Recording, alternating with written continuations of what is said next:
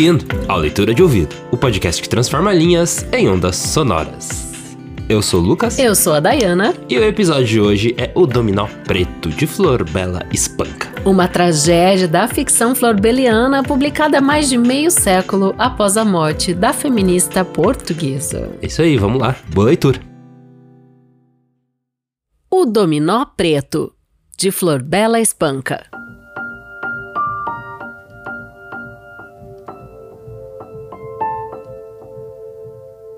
Havia já mais de oito anos que andava atrás dela.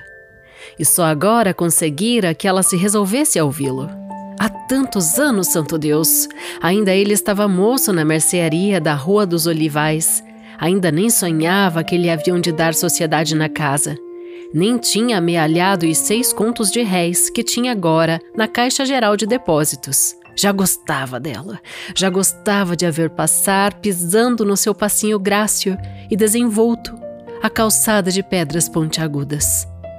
Os gritinhos que ela dava quando punha o pé em falso, o pé de boneca calçado de sapatinhos de verniz com saltos de palmo e meio. E quando entrava na loja, o cubículo escuro, sujo, feio, era de repente um grande salão feérico, todo cheio de luzes, deslumbrante de asseio, bonito como nenhum. O pobre caixeirito, de mãos deformadas pelas frieiras, de larga cara bonacheirona e ingênua, ridículo no seu fato de cotim da mangas curtas, de cabeleira encrespada e sobrancelhas hirsutas, ficava a olhar para ela.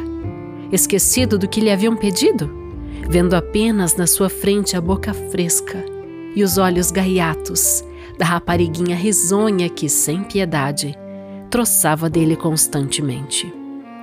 Mas que lindo riso dela! Muito aberto, muito sonoro, enchia a casa de trilos de pássaros. Mostrava-lhes os dentes todos muito sãos, muito brancos e toda branca por dentro, muito cor-de-rosa como a polpa carnuda e sumarenta de um morango acabado de colher, numa manhã de primavera.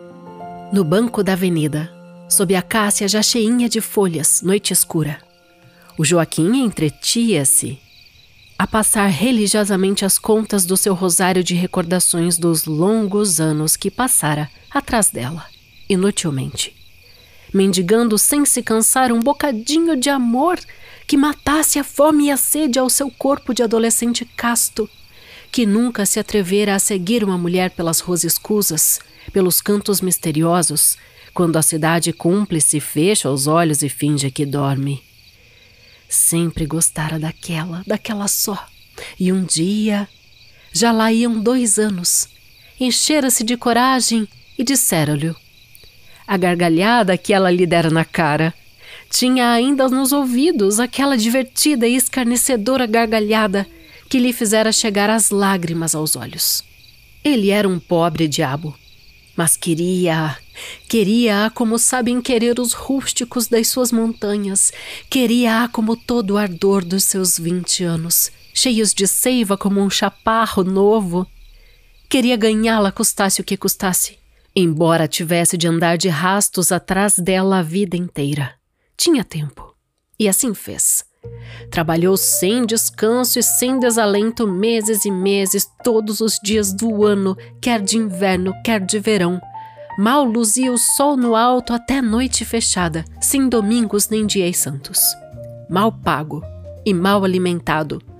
Mourejou e fez vontades, foi servo de toda a gente, com a tenaz ideia fixa encasquetada, a martelo no estúpido bestunto sem querer saber de mais nada, não dando conta do que ia pelo mundo, do que se passava para além do encardido balcão de pinho, aonde ele ia correndo a mocidade, agrilhoado ao trabalho como um escravo.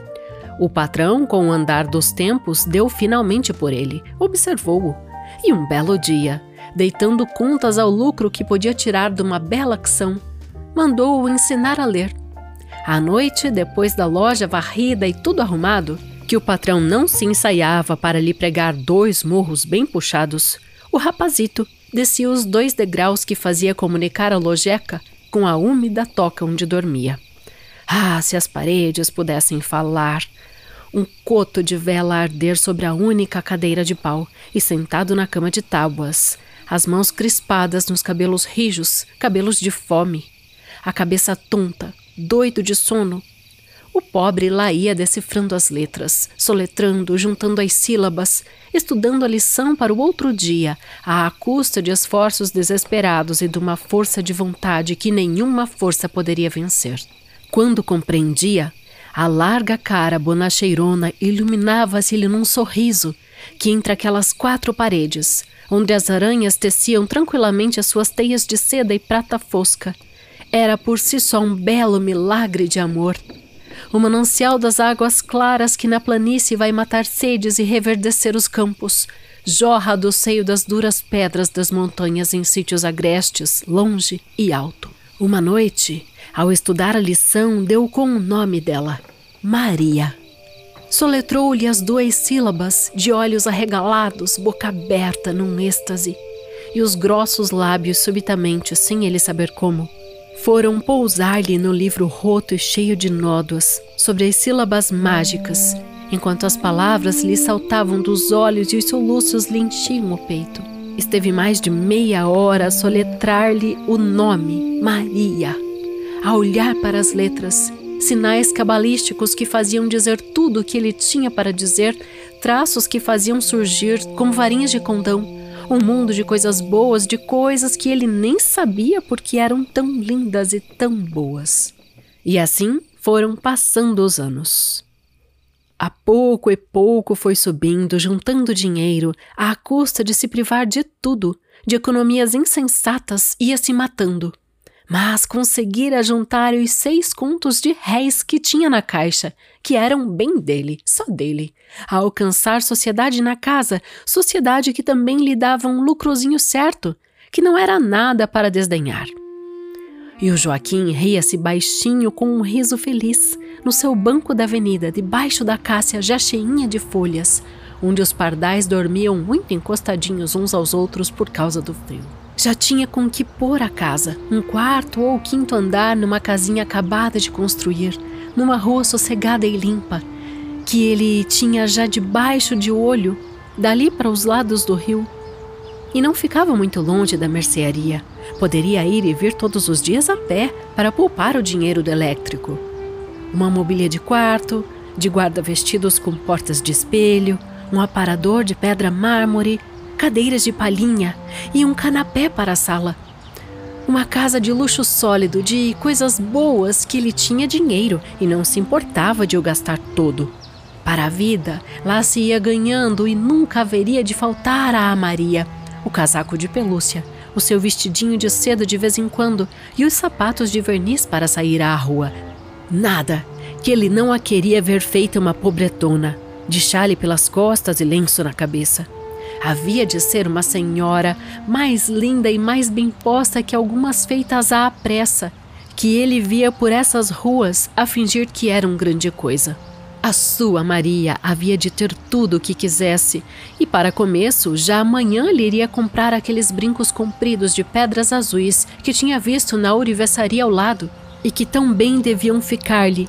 Abaloiçaram-se na pontinha rosada da orelha, naquele gesto que ela fazia com tanta graça, a dizer que não e não à marota. Sempre a todos os seus rogos, a todas as suas promessas, a tudo que fizera para captar, para a seduzir de há oito anos até, até ontem, ah, ontem! E o Joaquim via na noite escura brilhos de lua cheia, escancarava a boca até as orelhas num largo riso silencioso. Ontem! E o Joaquim fechava os olhos esverdeados que luziam como os de um gato bravo no ardor do desejo, no triunfo de a sentir finalmente conquistada, finalmente muito sua, depois de tantos torvos anos de miséria e de angústia depois de por ela ter passado fome e frio, depois de a ter querido como sabem querer as almas simples e rudes, na persistência da ideia fixa, invencível e tenaz, encaixada no cérebro branco como silva agarradiça de moita brava.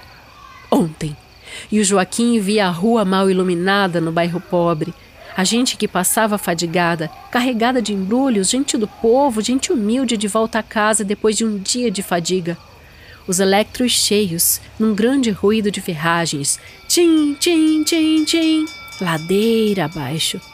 Via-a ela, onde luzia o ouro de uma medalhinha de Nossa Senhora da Conceição. Ouvia-lhe o riso garoto cheio de reticências, evocador de carícias proibidas e desejadas. O riso que, às vezes, lhe fazia vir a ideia coisas que seria melhor não pensar. Pobre rapariga! E agora fazer caso das coisas que lhe diziam. Não tinha sido nenhuma nem duas vezes que lhe tinham dito mal dela. As referências que lhe faziam não eram nada boas lá, isso não. Que não era séria, que não tinha mesmo juizinho nenhum, que o não queria ele, mas que talvez quisesse outros. Que andava metida com gente de teatro, que mais isto e mais aquilo, enfim, um ró de coisas que às vezes o entristeciam. Nada tinham poupado para lhe fazerem perder aquela cisma, para o arredarem daquele fado em que o viam andar há anos, mas tudo tinha sido em vão. Podia lá acreditar em uma coisa daquelas? Mentiras, más palavras de má gente, invejas. E o Joaquim cerrava os punhos num gesto de rancor. A sua vontade era esganar toda aquela gente que dizia mal dela cortar-lhes a língua aos bocados com os baflemos sem honra nem vergonha em que atreviam a pôr a boca numa órfã honesta e trabalhadora. Costurava para o teatro, era verdade. E então? É por acaso algum crime trabalhar? Ganhar a sua vida? A triste côdea o direito de uma telha que a abrigasse do frio e da chuva? Gente mais ruim. Mas agora, no banco da avenida, deitando para trás das costas os maus pensamentos, o Joaquim era feliz, era amado, estava à espera dela que tinha prometido vir. Às dez horas lá estarei, no primeiro banco à direita de quem sobe, um pouco acima do avenida. Lá estarei, espere por mim, sem falta. Logo ao anoitecer, fora para lá. Não fosse a ela dar-lhe na cabeça ir mais cedo, ou ele ter ouvido mal. Talvez ela tivesse dito às oito horas. Já não se lembrava bem, ele estava como doido. Não era admiração nenhuma ter trocado as horas, ter se enganado. Ah, ontem! Sabia ele lá bem de que freguesia era. Ao ouvir-lhe dizer pela primeira vez na sua vida que sim, queria falar com ele, combinarem a sua vida, trocarem as suas promessas, falarem de amor, de amor.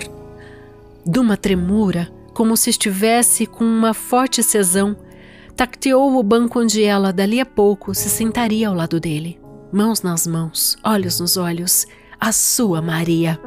Os pensamentos do seu cérebro zumbiam como abelhas ao sol. Não podia seguir o fio de nenhuma ideia. Era como se tivesse dentro da cabeça um novelo de fio de ouro, emaranhado num torvelinho, num rodopio, enrolando-se, desenrolando-se, bordando vertiginosamente visões de sonho demasiado belas, demasiado douradas para que seus pobres olhos de simples as pudessem ver sem ficar deslumbrados. Pobre morcego de olhos piscos no resplendor de um meio-dia a arder em sol. Mas já deviam ser horas, é verdade, que horas seriam? Esteve para ali, amodorrado, a falar sozinho, sem prestar atenção a coisa alguma. Henricos de ela passar e não a ver. Tacteou o bolso do colete, o grande relógio de prata, ao puxar por ele para ver as horas. As mãos enrodilharam-se-lhe no dominó preto que vestia. Sorriu satisfeito. Mais um capricho do demônio da rapariga que era a levadinha da breca. De que ela se havia de lembrar? Como era terça-feira gorda, leve um dominó preto com um lenço azul no ombro para o conhecer. Havemos de nos divertir muito. E ele fizera-lhe a vontade, pois é claro, mirou-se complacentemente de alto a baixo o dominó de cetineta preta que lhe chegava quase aos pés, comprido como sotaina de clérigo, o farfalhudo laço de seda azul sobre o ombro, tal qual ela havia dito. O Joaquim ria, mas ao ver as horas o sorriso gelou-se-lhe repentinamente nos lábios. Teve um sobressalto como de quem acorda com um encontrão. Dez horas e meia? Que ela estaria a fazer que não chegava? Já teria passado? Enquanto estivera para ali a cismar, era capaz de ter passado por ele sem ter dado por isso. Murmurou aflito. Valha-me Deus! Levantou-se, lançou em torno um olhar esgazeado. Na avenida, A fila ininterrupta dos autos continuava a desenrolar-se. À porta da avenida estacionava ainda um grupo paurador. Gente corria à sua vida, aos seus prazeres, ao seu destino. Duas mulheres passaram por ele numa grande algazarra, rindo muito, fazendo grandes gestos. Pensativo, contornou o maciço de flores vagarosamente. Deu mais uns passos para cima, mas lembrando-se de repente de que ela podia chegar e ir-se embora sem o ver, voltou a correr para o banco. Mas afinal, que tolice estar assim a afligir-se por uma demora de meia hora. A rapariga era séria. Que diabo! Não ia agora duvidar dela, da sua boa fé. O dito, dito, era ter paciência.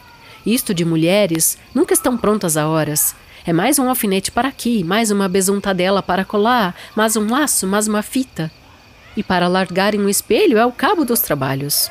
E a doce visão da sua Maria enfeitar-se para ele, a ver-se ao espelho para lhe parecer bonita a ele. O coração dilatou-se-lhe num suspiro de consolo e um sorriso radioso entreabriu-lhe novamente os lábios que o sofrimento contraíra. Agitou-se no banco. Envolveu-se melhor no dominó, que a noite ia se pondo fria, e resolveu esperar com resignação. Passou, porém, uma hora, duas, e ela sem aparecer. A inquietação mordeu-lhe novamente a alma. Por que não viria? Onde estaria aquelas horas da noite? Continuavam a passar autos. Continuava a passar gente. E ela nada. Nem sombras dela sequer.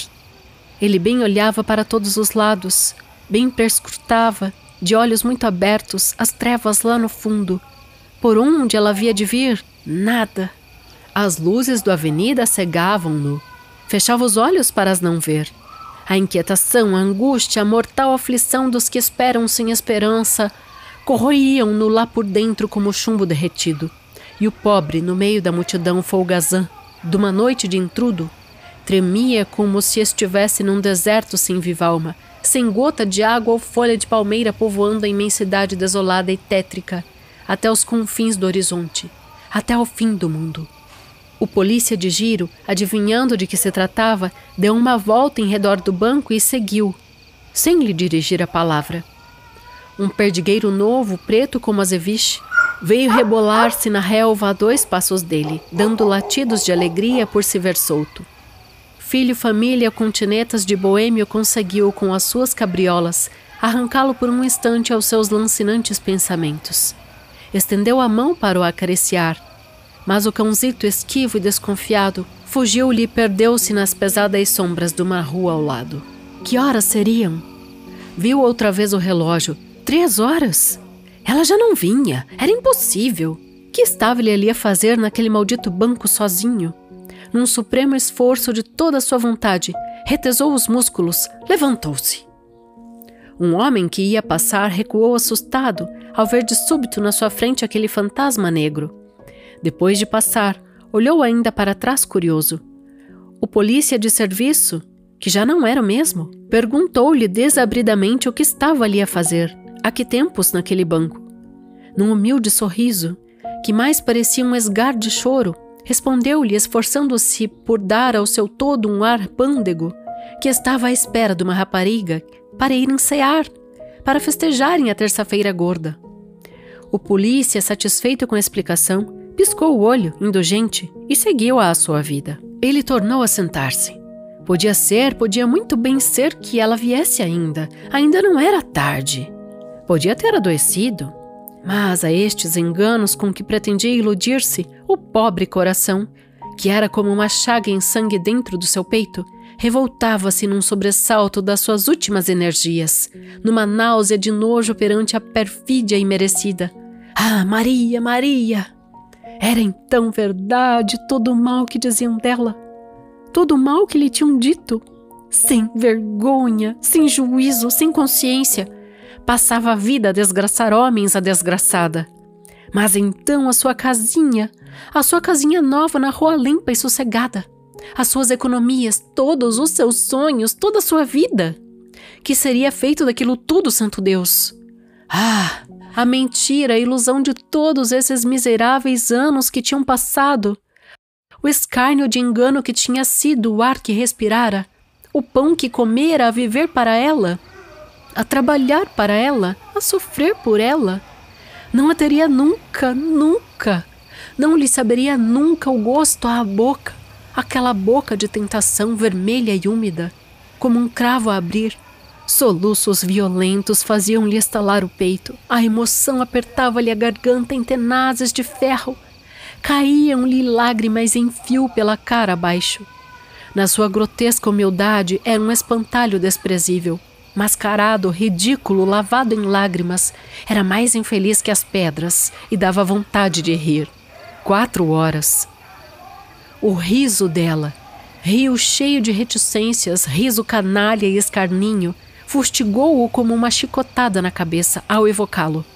Tinha feito pouco dele Nunca fizera tensões de vir. Onde estaria ela? Ah, Maria, Maria!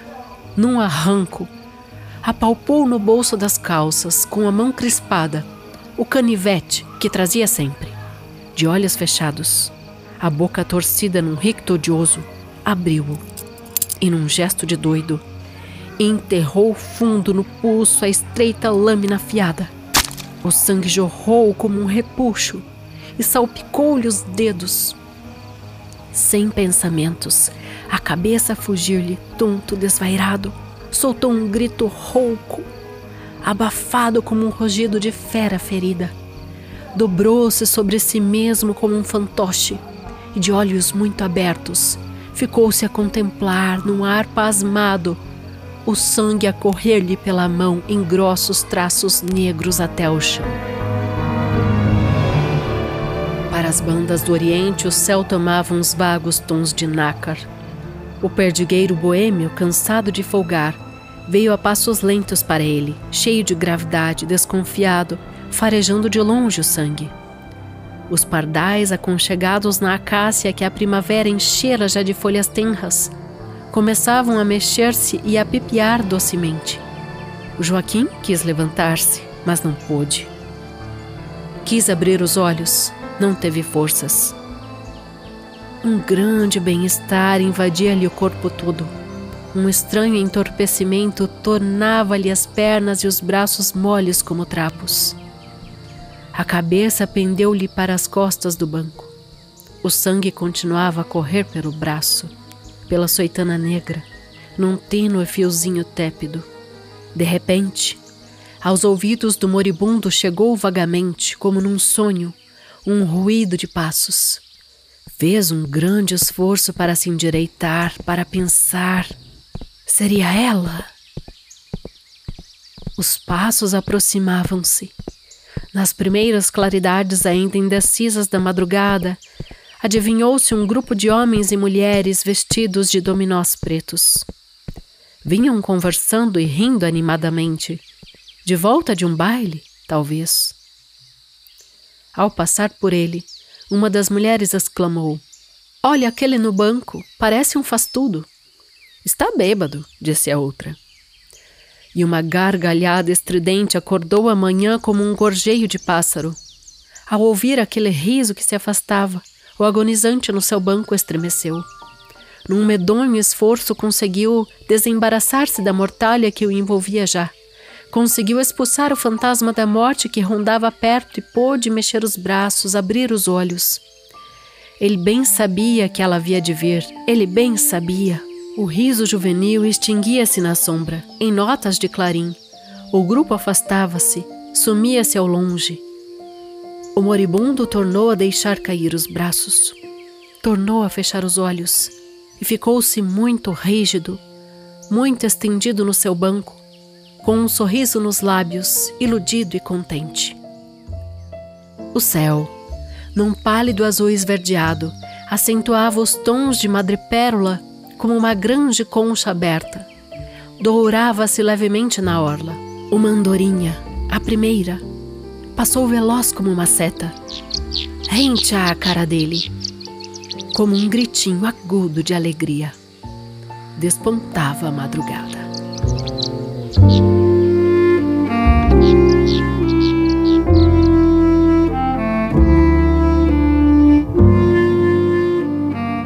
E esse foi o Dominó Preto de Flor Bela Espanca. Muito, muito comovente, né? Uma história de amor muito profunda, mas é uma tragédia. Né? É. Um amor não correspondido, com dois nomes típicos portugueses, né? A Maria é. e Joaquim. Ele fez meio que caso ali demais, né? Também. não sei. É, na verdade, ele tinha um amor gigante por ela, né? Meio platônico, e né? Por ela passa frio e fome. E, e, e, vive de ilusão, né? Porque as pessoas falavam: Joaquim, isso não tá certo. Joaquim, ela não merece você. Uhum. Joaquim, ela não é boa pessoa.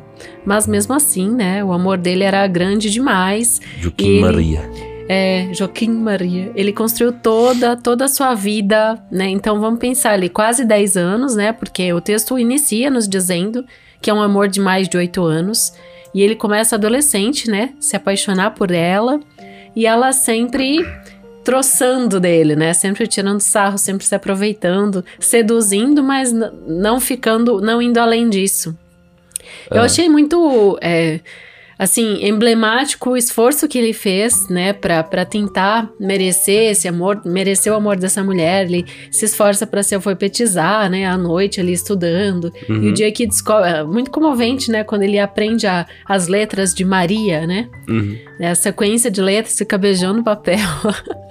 é totalmente platônico mesmo, né? É, e, e, guarda dinheiro, né, também. Sim.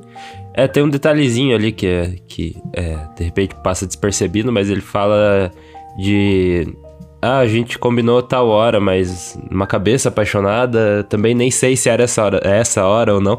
Enfim, então também tem, joga essa possibilidade de talvez o cara apareceu depois, a mulher já tinha ido lá e visto que ele não tava e voltado. Não, porque ele nem. Não. não, mas tem essa, essa. Senão não tinha essa frase ali. Tem essa possibilidade de ele, tipo, ter errado simplesmente os horários, sabe? Não, porque daí, na verdade, é, eles combinaram às 10, ele chegou às 8 para não correr o risco. Sim, mas daí ele fala ela não que foi ele... mesmo. Mas daí ela é ele é uma fa... sem vergonha. não. Como daí... dizer, ele é uma sem vergonha não, desgraçada. Daí, daí não teria essa frase que ele nem ele mesmo sabia se tava se era esse horário mesmo ou não. Se voltar ali tem essa partezinha, então é deixa ainda uma Olha aí, ó, você defendendo ela dúvida. e eu defendendo não, não tô, ele. É, não é, não é uma defesa, mas é uma possibilidade do que também pode ter ocorrido, né? E você, leitor de ouvido, de que lado você está? Da Maria ou do Joaquim? Meu Deus, por que que gente não Ninguém tá escolhendo lado. Eu não tô escolhendo lado, não. tô falando dessa frase que deu uma outra abertura pra história. Não tô falando que pode não, que foi isso, mas. Eu só que, quis aproveitar Mas que foi uma. Ainda mais hoje, que tem que, tem que ter um lado. Uhum. Não, não, mas é, é que às três da uma, manhã. A história poderia também ter ido pra esse uhum, lado. Entendi. Não, tá. Faz sentido, sim. Vou aceitar, Lucas, sua, sua colocação muito bem colocada, assim como ele cita, né, em aspas passava a vida a desgraçar homens, a desgraçada. Ele uhum. conclui isso antes de cometer, né, o, o, fim de sua própria vida ali, que é muito trágico realmente, né? A gente vê, tem toda aquela cena, né, da natureza, das andorinhas, ele no, no branco da, pa, da praça, abaixo da acácia, né, dessa árvore, e, e acaba fazendo isso. Mas ele mesmo se pergunta, o que estava ali a fazer naquele é, momento, né, naquele banco, sozinho, né?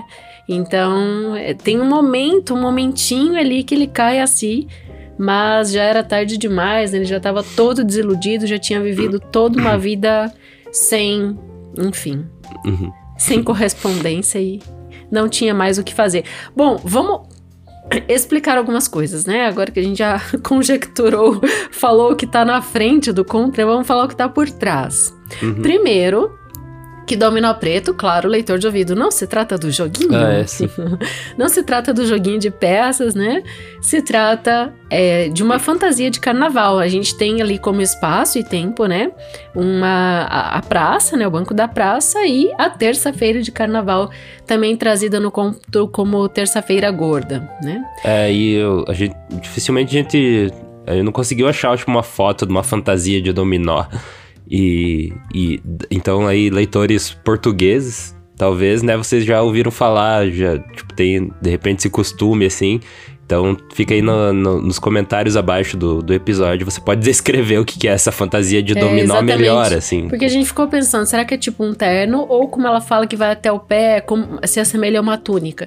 Eu uhum. acho que é bem, é, algo bem típico mesmo da cultura portuguesa, né? Esse chamar de dominó, esse tipo de fantasia, assim como a gente tem o Pierrot e a Colombina. É, eu tava Brasil, imaginando né? alguém com tipo um terno meio que parecido com o do Beetlejuice ou do do Estranho Mundo de Jack lá, aquele terno com as listronas, assim. uhum. assim. Eu imaginei algo assim, mas é, posso estar completamente errado. Mas eu não sei se tem listras, porque fala um tecido preto acetinado. É. E ela pede pra ele ir com um lenço azul, né? Ao lado do ombro aqui. Então, uhum. por isso que me, me lembrei de um terno, mas enfim, vai ser legal a gente ter sua participação, leitor de ouvido.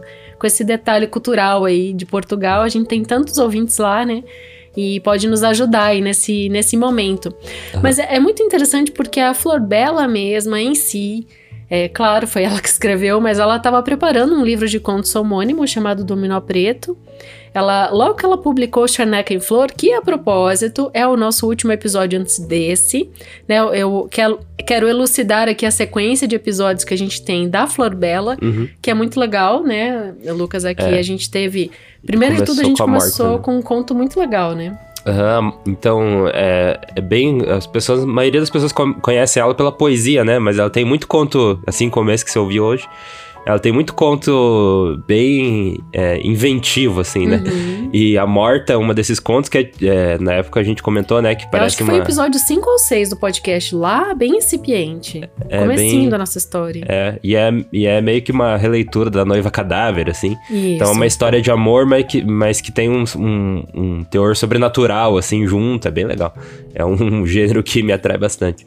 E daí depois a gente fez O Inventor, que é outro conto que é, assim, pesadamente é, é, inspirado, baseado ali na morte do irmão dela, né? Uhum. Que a gente comentou também nesse, é, nesse. Acho que nesse episódio a gente já tinha os comentários, assim, do final, né? Eu, eu acho que sim. Então, Não tenho certeza, mas. É, então o Inventor, eu acho que tinha, sim. Uhum. O Inventor é. Daí ela. É, é um conto sobre não tem esse nome, o inventor é, ele é muito diferente do que o conto é, porque o conto ele, ele tem muitas passagens na água, assim. Uhum. Então tem, é, tem essa, essa coisa de mergulhar. Tem várias vezes que ele mergulha na banheira, depois em rio, depois em. Uhum. E daí tem uhum. essa descrição bem rica da cena, assim, dele mergulhando uhum. no rio, enfim. Ah, agora tá bem. Veio, veio irmão dela... de capa na minha cabeça, é verdade. Sim, o irmão dela morreu, né, num, num acidente de hidroplano, né? É. Tava pilotando aqueles aviões que aterrissam na água, né? E morreu num acidente assim, e daí tem relação direta, assim, com esse conto bem, bem forte, é. dá pra sentir. Curioso você usar o termo relação direta, porque tem relação direta o Dominó Preto com a morte do Apeles Espanca, né? Que é o irmão que você acabou de citar, lembrou muito bem a morte dele. Então, o que acontece? Ela tinha acabado de publicar Charneca em Flor, que então é o nosso terceiro episódio, você estava falando da sequência, né? A e morte. O Charneca em Flor não foi póstumo, então? Foi póstumo, sim. Aham, uhum, só que peraí. Hum. Você ela tá tinha... falando que ela tinha acabado de, ah, tá, de publicar. Pera lá, pera lá. Tinha acabado de escrever. Deixou. Muito bom, Lucas. Obrigado pela observação. Ele tinha, ela tinha acabado de finalizar. Tinha acabado de finalizar a Charneca em Flor. E daí ela estava trabalhando em O Dominó Preto. O Dominó Preto tem é, essa sequência de contos aqui, ó. Mulher de Perdição, A Margem de um Soneto, O Dominó Preto seria o terceiro conto do livro, Amor de Outrora, O Crime do Pinhal do Cego e O Regresso do Filho. Esses textos compõem esse livro. Em 1927, quando o irmão dela morre, ela interrompe a, a, a organização do Dominó Preto. E fica, fica na história. Fica lá guardado. Até o dia em que o terceiro marido dela, a gente já contou essa historinha, né? Uma hum. mulher do século, nascida no século XIX que se casou três vezes. Morreu com 36 anos. É, com 36 anos, a, a primeira feminista de Portugal. Tem um corte sobre isso no YouTube muito legal, lá no canal Leitor de Ouvido, né? Toda a biografia, essa essência da, da Flor Bela tá lá. Mais de meio século se passa. E daí então, em 1982, que é publicado o Dominó Preto. Então, só é, mais de 50 anos após a morte dela. E aí, Lucas, eu fui pesquisar, o texto dela já estava em domínio público, daí eu vou trazer essa informação muito curiosa aqui, porque a gente sempre diz aqui, né, Lucas? Trabalhamos com textos em domínio público. Uhum. Nossa bandeira no leitor de ouvido. E a gente sempre diz, ah, 70 anos após a morte do autor. Mas é, muitos países que participaram da Convenção de Berna, que a primeira convenção foi lá em 1880, né, que foi em Berna, é, na, na, Suécia, né? A, gente, ele, a pedido do Victor Hugo, do, do poeta uhum. francês, né? Ele falou: não, tá muito uma bagunça essa coisa de direito autoral, vamos fazer uma convenção aqui pra gente determinar é, quando pode, quando não pode publicar, quando deve, quando não deve, essa questão de direito autoral e tudo mais. Então, o domínio público, é, para Portugal, por exemplo, e alguns países da Convenção de Berna, é 50 anos. Nossa, 50 anos, mas é só em Portugal? É... Não, vários, vários países. Hoje, de 2020 para cá, 192 países participam da Nossa. Convenção de Berna. Só que, claro que alguns deles, daí dentro dessa convenção, eles têm liberdade de eleger maior tempo. Então, o Brasil, uhum. por exemplo, elege 70 anos. Agora eu vou traçar algumas curiosidades aqui. O México é 100 anos após a morte do autor. Para uhum. entrar em domínio público Nossa, um texto. 100 anos. Os Estados Unidos começou com 50, aumentou para 70 e agora aumentou para 95. Sabe por quê? Ah.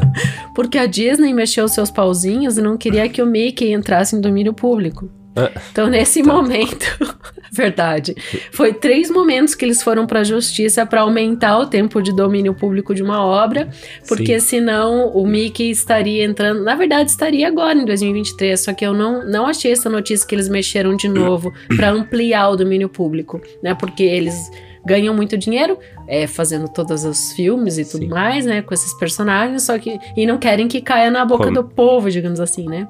É como se o Mickey fosse o que dá mais lucro para eles, né? Na verdade, tem algumas pessoas que falam que o Mickey é mais popular que o Papai Noel já, hoje em dia.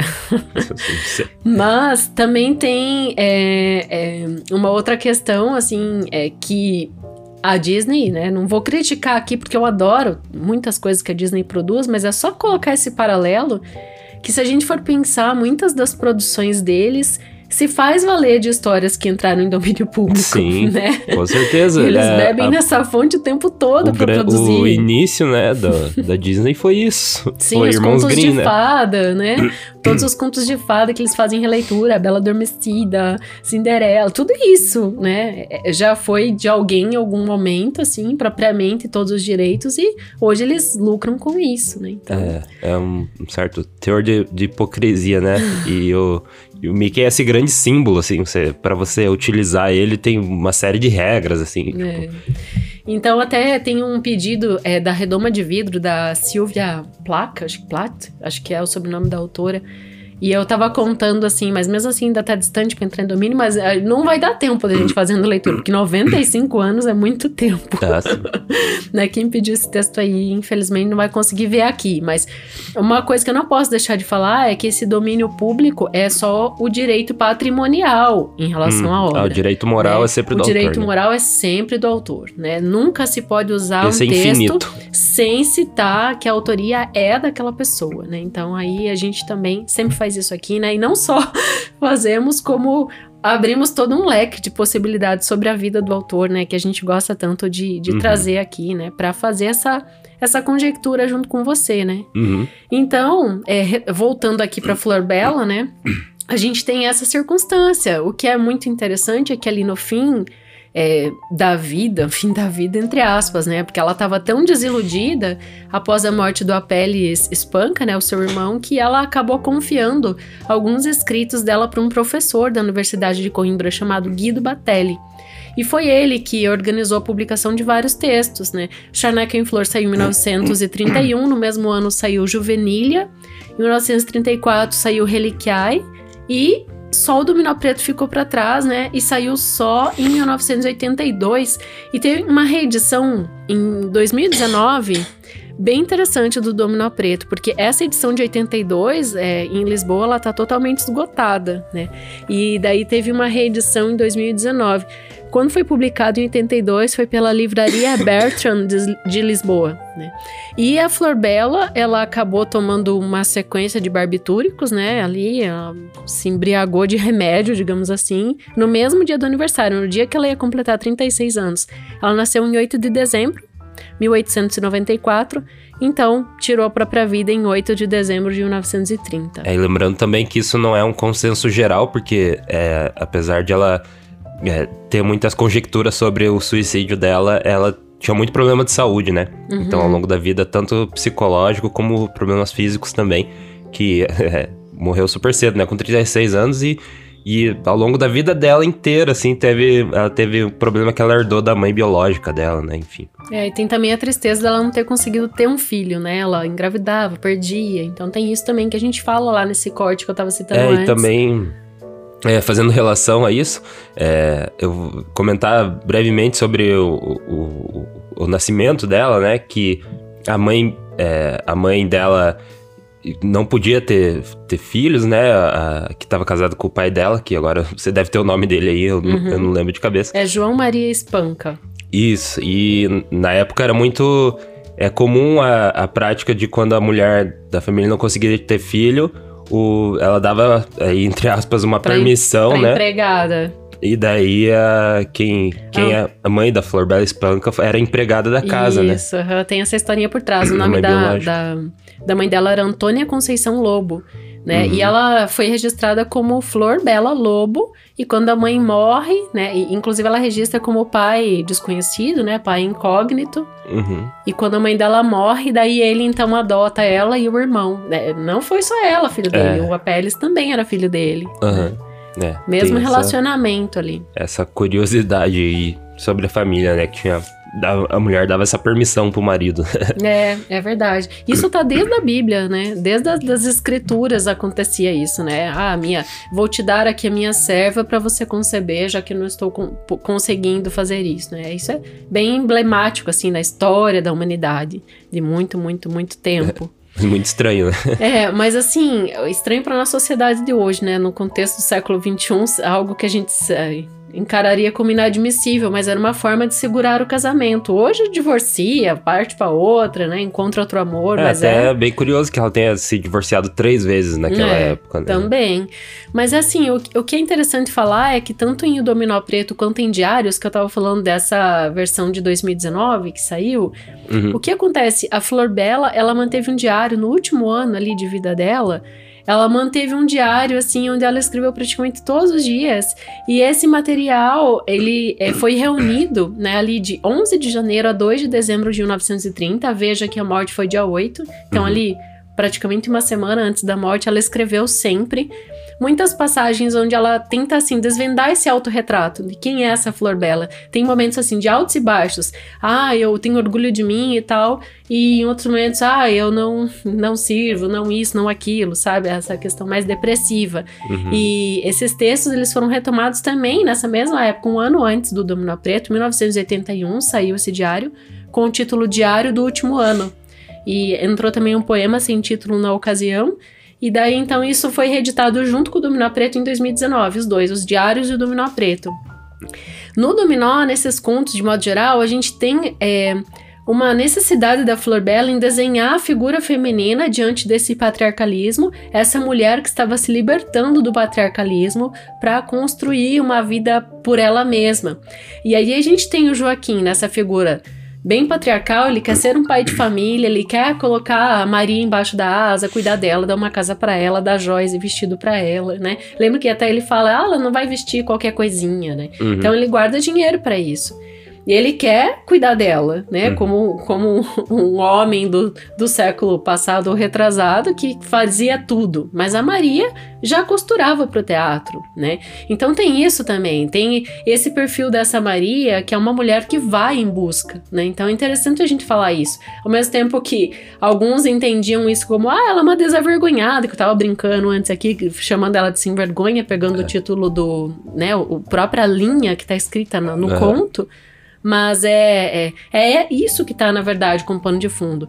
Uhum. Não só nesse texto, como nos outros, né? Que eu citei antes: Mulher de Perdição, A Margem de um Soneto, Amor de Outrora, O Quime do Pinhal do Cego e O Regresso do Filho. Tudo. Uhum. Cada conto desse tem uma, um destaque para um perfil feminino se libertando do patriarcalismo. É, ela tem essa, esse papel bem importante, né? No feminismo, não só no nos textos dela, mas na própria vida dela, né? Do jeito que ela vivia e tudo mais. Uhum. Que não, né, tinha essa certa independência e liberdade, né? Que ela, ela, ela, ela era uma boêmia, assim, né? Bebia, fumava, tava... Se relacionava com, com a boemia dos escritores, dos pensadores, enfim. É, e eu não posso deixar de citar, assim, só pra gente encerrar essa ah, o parte. Fernando Pessoa fa- falou que ela era a alma gêmea dele. Então, porque ela estava também ao lado dos orfistas, né? A revista Orfeu, que teve pouco tempo, mas foi tão emblemática na literatura portuguesa, porque ela era uma exímia sonetista, né? Então, ao lado do Fernando Pessoa, Mário de Sá Carneiro, né? Todos eles reconhecem esse dom, esse talento da Flor Bela Espanca, que realmente ela é, Alguns dizem que a, a linguagem dela se assemelha à de Luiz Vaz de Camões, né? Imagina, né? dos Lusíadas, 8.816 versos, né? Classicismo puro, né? Do, do Portugal. E o Antero de Quental também, alguns assemelham, porque a, a- enfim, o dom sonetista dela é muito enaltecido. E como contista, eu sou apaixonada pela Flor Bela. Adoro os contos É, dela. eu gosto muito dos contos, mais do que as poesias até. E eu acho até que a gente trouxe numa sequência muito feliz aqui, porque o leitor de ouvido já conhece Charneca em Flor aqui como audiodrama, né? E, e vem em sequência, né? Esses textos foram concebidos em sequência na vida dela também. Então você pode avaliar aí, como um grande leitor de, da literatura mundial, né? Essas produções, tanto poética quanto em prosa, dessa é, escritora tão importante. Eu acho que cada vez mais a, a, a obra da Flor Bela Espanca ganha uma importância, assim. Cada Uhum. vez mais. Quanto mais o tempo passa, mais importante fica, né? É, muito bom. E é legal que você tenha essa oportunidade de debater aqui com a gente. Não deixe de deixar os seus Não comentários. Deixa de deixar. Não deixe de deixar nesse episódio, né? A gente gosta muito, até na semana passada, né, Lucas? Entrou alguns comentários muito interessantes. É, você tá ouvindo aí no Spotify, é só você descer que tem uma caixinha ali. E daí a gente publica o seu comentário, os outros leitores aí também podem descer e olhar o que você falou. é, enfim, entrar na discussão, né? Tem um limite de caracteres, eu descobri isso recentemente. Aham. Que eu fui fazer um comentário em um outro podcast, daí eu fui escrever as coisas assim, deu. Ah, nossa, só isso? É, tipo, é uns 300 e É um tantos. tweet? Ah, não, é dois tweets. É, um, é, um- é mais que um, um pouco mais que um tweet, mas Aham. não é grande, não. Daí eu falei, nossa, achei que dava de escrever o que quisesse. Queria Mas, fazer enfim. um ensaio ali no comentário. Mas daí deixou dois. Coloca SG, tipo, segue. É, fazer um thre- uma thread ali. Mas enfim, a gente tá com, tá com dois apoiadores novos, é isso? Isso, Dois? nessa semana mais dois novos. Estamos muito felizes, muito obrigada. Aí, então, é, aquele tem quatro aqui, os outros. É, tem os do- dois últimos é a Silvana Silva e o Augusto Landiva.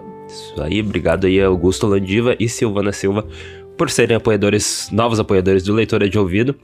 É, na outra semana foi o Abel Borges, né? E a Fabiana Maria Landiva. Até como não é um sobrenome comum, eu fiquei muito curiosa. Augusto e Fabiana, vocês são parentes ou não? O mesmo sobrenome, Landiva. Pois é, se for, se não for, vai ser muita coincidência, né? Vai que é marido e mulher, eles estão ouvindo. Olha E que eu tô um- jogando aqui. ouvindo sem comentar Vai e os é dois irmão, apoiam. é, e um Ou não sabe que o outro tá irmão, ouvindo ou e os dois primo. foram lá e apoiaram e nem sabe que os dois estão Então, apoiando. gente, essa família é fera, né? Muito bom. Mas enfim, é, se você quer ser um apoiador, assim como o, o Abel, o Augusto, a Fabiana e a Silvana, os novos apoiadores do Leitura de Ouvido, você pode entrar em apoia.se barra leitura de ouvido, que é o nosso financiamento contínuo lá coletivo, ou você manda um pix direto para leitura de ouvido gmail.com. Se você fizer isso, você vai entrar nos nossos créditos finais aqui, além de receber é, semanalmente os estudos do leitura de ouvido, o episódio assim é, além de você receber o link pro episódio, né? Tipo, ah, tá no ar aqui. Você também vai receber o estudo aprofundado, é, junto com a arte de capa e, enfim, tudo isso que a gente falou aqui, mas é, elevado à décima potência, assim, você vai receber no seu e-mail. É, se você ser um dos nossos apoiadores. Se e você além... for. Tá, desculpa aí. e, é, e além disso, você vai entrar nos nossos créditos finais aqui do leitura, que são eles. Abel Borges, Adalberto Machado Santos, Ana Cláudia Chaguri Lopes, Augusto Landiva, Bruno Guedes com o Grupo Danco, Caio Naves Oliveira, Cláudia Lube, Daniela Carolina, Daniela Caroline de Camargo Veríssimo, Elaine Vieira Ferreira, Fabiana Maria Landiva, Felipe Cronato, Isabel Araújo Alves, Jaqueline Conte, Kelly Torquato, Marcos Vinícius, Maria Lúcia Rickbard, Matheus Simon Brum, Nariel Arruda Borba, Paulo Moura, Simone Pessoa de Mesquita, Raimundo Gabino dos Santos, Hermana Freitz Yashitsky, Rosângela Marquese, Sérgio Ores Rico da Luz, Silvana Silva, Isernilda Ribeiro da Silva. Obrigado aí, apoiadores do Leitura de Ouvido. Nossa, muitos apoiadores. Seja você também um apoiador do Leitura de Ouvido. com certeza. Eu tava esperando você falar tipo um slogan em seguida. Mas, Um podcast que transforma linhas em ondas sonoras. agora sim. Não, É. a gente tá feliz realmente que essa lista tá crescendo e a gente quer que continue crescendo. Se precisar falar 10, ficar 10 minutos falando o nome de apoiador, eu vou falar com o maior prazer. Porque é muito legal saber que a gente tá formando uma corrente de pessoas no entorno da literatura, pessoas que compartilham um episódio, né, que estão o tempo todo assim torcendo com a gente. E seria massa assim a gente ler algum algum comentário assim, é, a gente prepara e traz assim uma seleção na próxima semana, É, porque a gente tem realmente umas participações muito legais e queremos agradecer aqui, a, não nominalmente, mas a todos vocês que estão aí comentando, seja ali na caixinha ou com as pessoas próximas de você, né? Ou quando você compartilha o episódio e fala, olha que legal, escuta isso aqui, né? O Uhum. Pushkin realmente mexeu com as pessoas. É, do, do- foi o episódio da semana passada. E daqui a pouco a gente vai ter que inventar outro jeito de falar os apoiadores, né? Porque acho que vai crescer tanto que daí a gente vai ficar só falando apoiador aqui. Deus te ouça, Lucas. Daí a gente põe a listinha na descrição, né? Também é uma possibilidade. Vamos É. ver aí pro, pro futuro. Uhum. Isso aí, a gente vê. Na próxima leitura. Direção e narração, Diana Pasquim. Edição, artes de capa e trilha sonora de abertura, de Lucas Piaseschi. Produção, Roca Studios. Avalie no Spotify e na Apple Podcasts. Siga para não perder os próximos episódios. Inscreva-se em youtube.com barra leitura de ouvido. Siga no Instagram Leitura de Ouvido. Fale com a gente no leituradeouvido.gmail.com. E a gente te vê na próxima leitura.